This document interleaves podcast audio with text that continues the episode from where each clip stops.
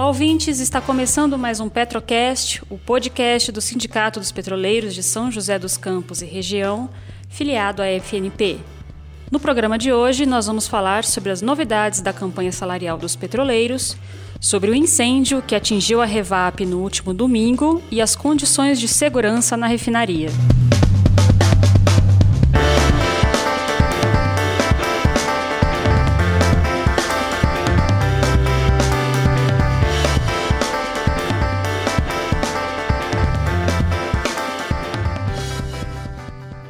Para falar sobre isso, a gente conta hoje com ele, o presidente do sindicato, Rafael Prado, que está de volta após uma licença paternidade. Licença paternidade curta, né, Rafa? E aí, tudo bem? Olá, Manu. Olá, ouvintes do Petrocast. Estamos de volta. Muito bom estar aqui mais uma vez podendo falar com vocês. Pois é, a licença paternidade bem curta, né? Tem essa desigualdade no Brasil. As mulheres têm direito a apenas quatro meses, podendo, em algumas empresas, chegar até 6 e os homens têm direito a apenas 5 dias, podendo chegar até 20 ou mais 15. A Petrobras é uma das poucas empresas em que existe essa possibilidade a partir da adesão ao programa Empresa Cidadã. É, a licença paternidade no Brasil nem está regulamentada, não sei se você sabe disso, os ouvintes sabem, né? Está esquecida na, na legislação brasileira, aguardando a boa vontade dos legisladores e infelizmente existe essa desigualdade esse pouco tempo. E apesar disso, foi bom, aproveitou a Elis, deu para aproveitar esse comecinho aí de logo recém-nascida? Sim, é fantástico, é uma experiência é, muito boa, muito gratificante. É, triste foi voltar a trabalhar. A gente gostaria de estar lá dividindo cada tarefa porque é algo assim, sem palavras para dizer. E volta num momento difícil, né? Bom, Rafael, a campanha salarial da categoria entra agora numa fase decisiva. O, a prorrogação do acordo coletivo de trabalho venceu nessa segunda-feira, dia 30 de setembro. Portanto, estamos gravando hoje, na terça-feira, dia 1 de outubro. Em tese, a categoria está sem um acordo coletivo de trabalho, ou seja, está sob a, a vigência da CLT. Quais são os próximos passos que estão sendo planejados para o andamento da campanha salarial? Isso, Manu a prorrogação do acordo que a Petrobras não queria, né, que ela teve que aceitar porque ela correu atrás da mediação, venceu ontem, dia 30. Na sexta, dia 27, nós fizemos conjuntamente com os sindicatos da FNP e a FUP fez também os questionamentos dela, uh, pedindo alguns esclarecimentos para o vice-presidente do TST. Obtivemos a resposta ontem e, infelizmente, uh, o vice-presidente reafirmou a proposta não avançou em nenhum ponto e deu um prazo de dois dias, ou seja, até dia 2 de outubro, para que os sindicatos informem se levarão ou não a proposta para as assembleias.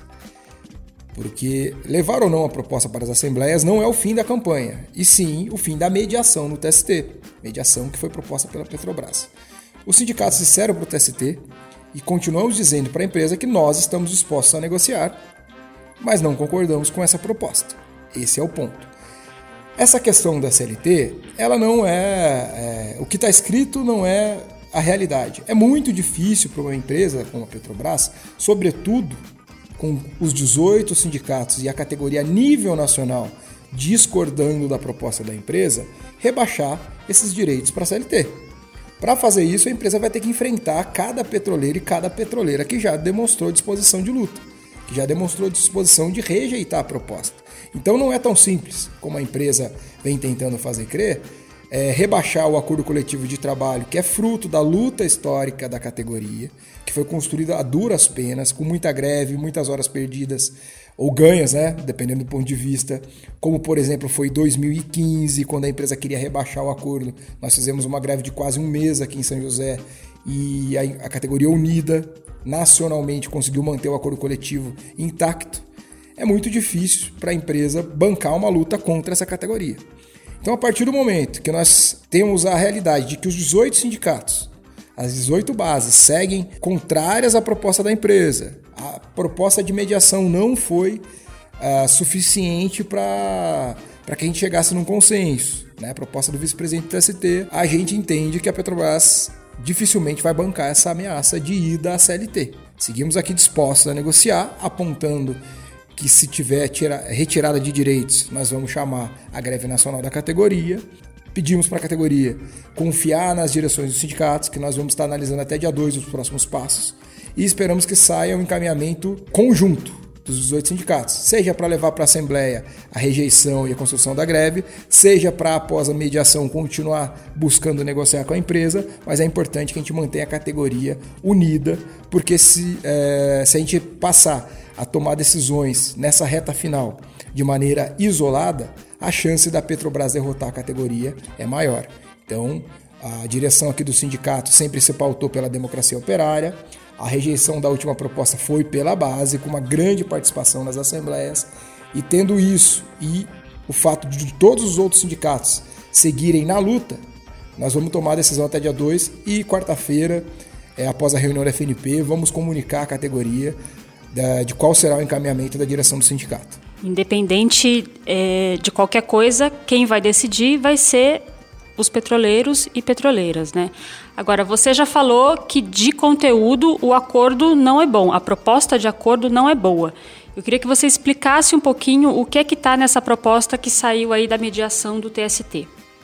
Isso, Manu. É interessante, pessoal sabe, mas é bom relembrar sempre que quem buscou a mediação foi a Petrobras. Os sindicatos democraticamente colocaram a proposta da empresa para votação nas assembleias. E ela foi rejeitada em todas as bases, em praticamente todas as assembleias. A empresa teve, foi derrotada no, no, no Senado, foi derrotada em bases administrativas em que ela imaginava vencer. Chegando na mediação, a empresa não quis realizar reuniões bilaterais. Ela não se dispôs a conversar com os sindicatos. Então, o que apareceu da proposta do vice-presidente do TST, e é bom colocar esse elemento, Manu, a empresa nem confirmou que aceita a proposta do TST. Então, o pessoal que está meio apressado, querendo que a gente coloque em votação, é capaz de a gente colocar em votação, hipoteticamente, se a gente aceita, a gente nem sabe se a Petrobras vai aceitar. Porque nem isso nem esse respeito com a força de trabalho a Petrobras teve coragem de apontar. Ela não disse para o TST que concorda com a proposta. Então, infelizmente, o TST, a partir de toda a intransigência do lado da empresa e nunca dos trabalhadores, que participaram de todas as reuniões, se dispuseram a conversar, queriam realizar reuniões bilaterais que a empresa não topou, o TST apresentou uma proposta que mantém praticamente a mesma proposta que foi rejeitada nas assembleias.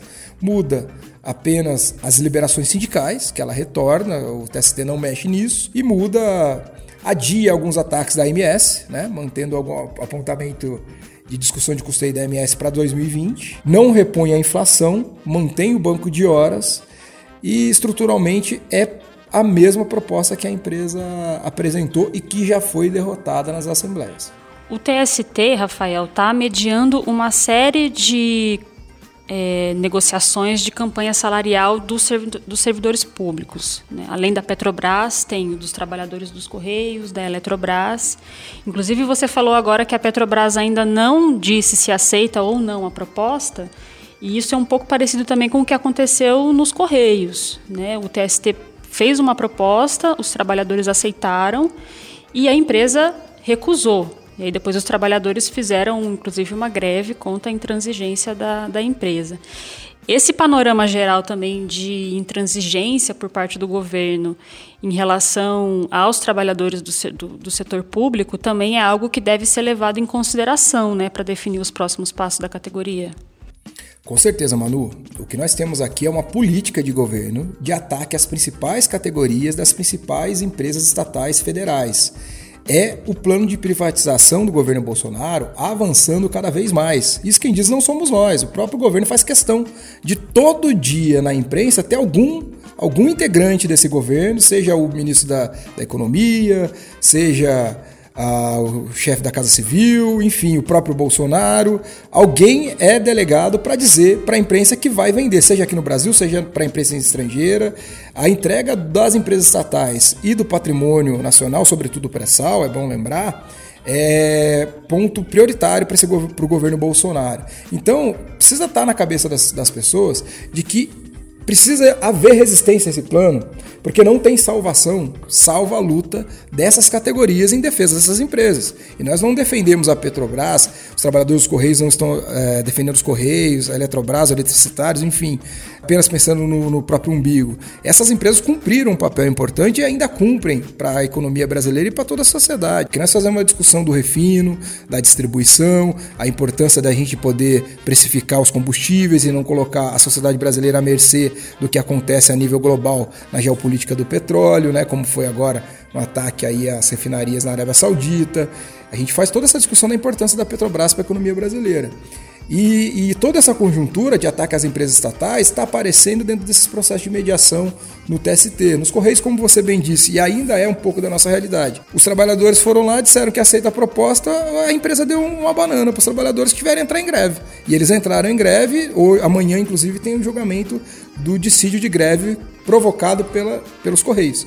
Os Correios não aceitaram a proposta e depois tiveram que correr para um dissídio. Aqui nós não temos ainda o aceite da Petrobras e, fica muito difícil né, dizer que se existe ou não realmente uma proposta que a gente tenha que mobilizar todo o aparato, tem que colocar toda a categoria a nível nacional para votar, sendo que a Petrobras nem sinalizou o aceite dessa proposta. Então, é mais um elemento para a gente pensar é, com carinho os próximos passos da nossa campanha e, mais uma vez, reforçando a necessidade de dar um passo conjunto com os 18 sindicatos que ainda bem ainda estão na luta e entendendo que essa proposta é inaceitável.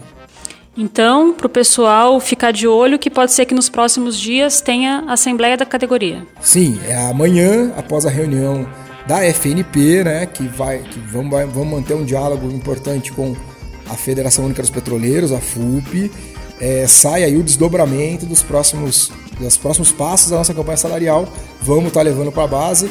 A nossa comunicação provavelmente vai apresentar um vídeo, texto, enfim. Mas fiquem de olho nas nossas mídias, no nosso site, que amanhã haverá o posicionamento da, da direção do sindicato aqui de São José, junto com a FNP, e esperamos que um posicionamento unificado da categoria petroleira contra o ataque da Petrobras.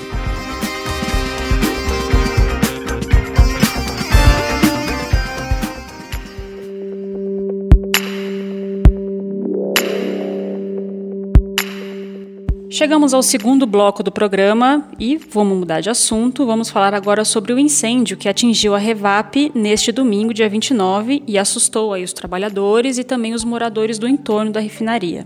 Durante pouco mais de cinco horas, uma série de brigadistas da Revap e também de outras refinarias da Petrobras vieram para São José dos Campos para ajudar a combater o fogo.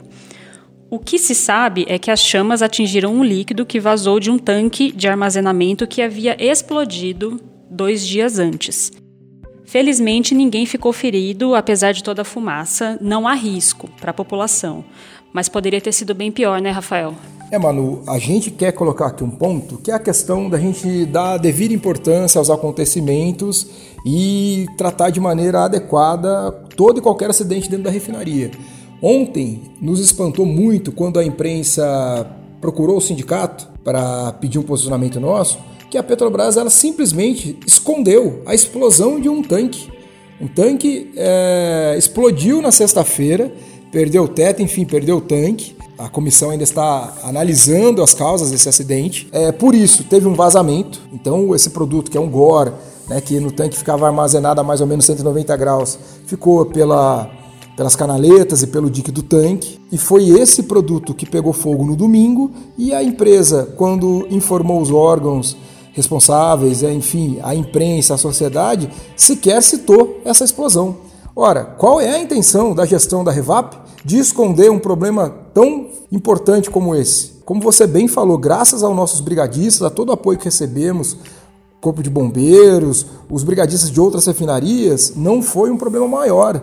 Mas se dependesse da disposição da gestão da Revap, com certeza teria sido, porque me parece né? Isso aí é uma questão para o gerente geral responder, que eles estão mais preocupados com o que vai aparecer na imprensa do que enfrentar os problemas de segurança da refinaria. Parece que houve um rebaixamento geral na gestão de segurança da Revap. É inaceitável essa tentativa de jogar para debaixo do tapete uma explosão de um tanque né, a perda de um tanque e um vazamento de é, milhares de metros cúbicos aí dentro da, da, parte interna da refinaria, esconder de toda a sociedade e, por que não, da população da refinaria. Né? A gente tem até informe de que a sirene de emergência não foi acionada em nenhum dos dois eventos, nem na sexta, nem no domingo. Isso nos preocupa muito. Quem sabe quando as empresas começam a esconder problemas, é, o que a gente colhe ali na frente são acidentes fatais. E a gente, do sindicato, e os trabalhadores, os brigadistas, a gente sempre luta para que todo mundo possa entrar na refinaria e voltar para casa, para suas famílias. É isso que a gente quer e a gente quer saber se é esse mesmo o compromisso com a vida que a Petrobras diz tanto ter quando resolve esconder a explosão de um tanque de toda a sociedade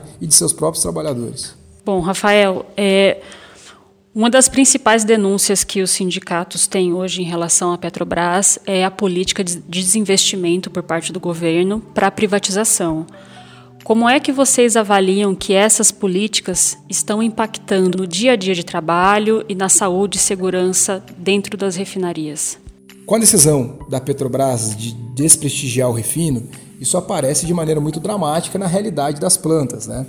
Talvez, não, é até bom colocar isso, né, que dependendo do setor que você trabalha na refinaria, você não tem ideia daquilo que alguns setores estão passando frente a essa abertura de processos de demissão voluntárias que tem ocorrido frequentemente na esteira do processo de privatização. É, existem setores da operação da refinaria em que tra os trabalhadores não, é, não raro fazem 16 horas diárias de trabalho. Isso tem a ver com a diminuição de efetivo para pavimentar o processo de privatização, reduzir custo com o pessoal e isso tudo deixa de levar em conta a segurança da planta. Nós estamos hoje numa situação atípica na Revap, né? É, estamos num processo de parada das unidades para parada de manutenção. E o que nós estamos recebendo de retorno é que a empresa está muito preocupada com o prazo da parada de manutenção e pouco preocupada com aquilo que realmente vai conseguir ser feito. Porque hoje o aspecto financeiro é mais importante para a empresa do que a segurança a real da planta.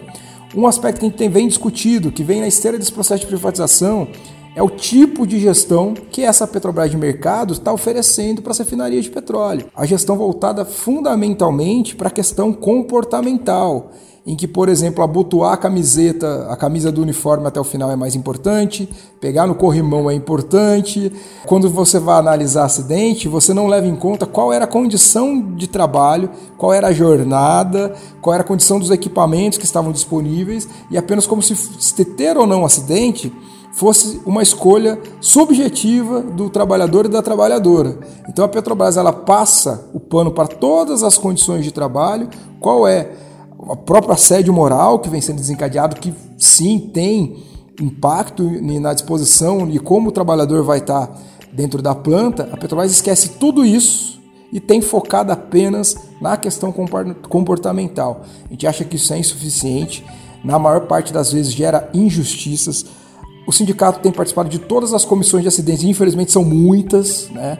Não passa uma semana que o, a empresa não entra em contato com a gente para que a gente indique um diretor ou uma diretora para participar dessa análise. E não raro, quando sai o relatório, os gerentes não concordam quando aparece algum problema estrutural, algum problema de gestão, algum problema da empresa. Eles querem apenas é, caracterizar que problemas comportamentais. Isso, obviamente, não é comportamento de quem quer realmente uma planta segura, uma refinaria segura, que não tem acidentes, que não tem acidentes fatais. É, é algo que nós precisamos enfrentar muito antes que na Revap, que nos últimos anos está conseguindo não ter acidente fatal, apesar dos inúmeros acidentes, mas num passado não tão distante tivemos cinco acidentes fatais em muito pouco tempo. A gente não quer que volte essa realidade, mas os gestores da Revap, podemos dizer assim, estão trabalhando muito para que isso volte a acontecer. Felizmente, está tendo resistência para os trabalhadores e trabalhadoras. O MPT tem uma ação cobrando várias modificações da gestão da Revap. Nós, inclusive, vamos tentar articular com o Ministério Público do Trabalho um olhar um pouquinho mais atento ao que ocorreu nesse final de semana, que foram dois acidentes em menos de três dias, né? A explosão do tanque, o consequente incêndio por falha na gestão do, do, vaza, do, do produto que vazou. Aliás, isso é, é importante salientar, né? Porque se após a explosão tivesse sido feito um, um tratamento adequado para esse resíduo, poderia não ter ocorrido o incêndio de domingo. Sem dúvidas, esse incêndio é inaceitável. O comportamento da gestão da Revap de tentar abafar a explosão do tanque, não tratá-la de maneira adequada, foi o que levou à ocorrência do, do, incêndio. A própria explosão do tanque demonstra que as condições de trabalho não são as, as mais adequadas na refinaria. E a partir de uma explosão de um tanque, a gestão se compromete a esconder ou não tratar de maneira adequada, o que será que está sendo feito dentro dessa parada de manutenção que envolve o crescimento sobremaneira da população da refinaria, com muita gente, né, é, equipes de empresas terceirizadas, da construção civil e tudo mais, vivendo dentro de uma planta muito complexa? A gestão que tem esse tipo de filosofia de esconder uma explosão de tanque, como será que está sendo feito o tratamento da segurança desses trabalhadores que estão por, é, por ocasião da parada dentro da refinaria? Tomara que a gente consiga passar por esse período de muito trabalho, com muita gente dentro da Revap, sem nenhum acidente fatal ou sem nenhum acidente grave. Mas me parece que não é esse o compromisso da gestão de segurança da Revap. E o sindicato então vai acompanhar as investigações e vai manter a categoria informada. Sim, nosso sindicato é uma equipe muito boa, que é muito empenhada em e está de olho nas condições de trabalho, seja dos trabalhadores primerizados, seja dos terceirizados. Participamos, estamos finalizando a comissão de análise do, da explosão do tanque, temos o diretor participando. Na análise agora do incêndio, temos outro diretor participando também. Assim que essas comissões forem concluídas, podemos encaminhar, articular com a CIPA uma campanha aí de prevenção a partir do que for decidido e a gente vai estar trazendo os diretores para comunicar a base, o posicionamento do sindicato, dos diretores que participaram dessas comissões para compartilhar nossas conclusões com a categoria, porque a gente tem certeza, dificilmente a Petrobras vai se comprometer de maneira adequada após as comissões de análise desses acidentes. Vai, tem que partir dos trabalhadores e trabalhadoras a resistência a esse processo de sucateamento das plantas e piora nas condições de trabalho. Afinal de contas, defender condições de trabalho dignas é defender é, o nosso direito de voltar para casa com segurança, voltar inteiro para casa após a jornada de trabalho.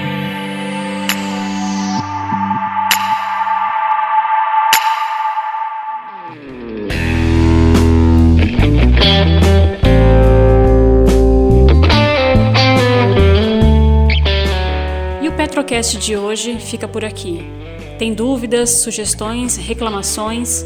Manda seu recado pra gente lá no Twitter. É o Petrocast 1. Eu sou Manuela Moraes, jornalista do sindicato, e a edição é do Pedro Henrique Curcio. Até mais!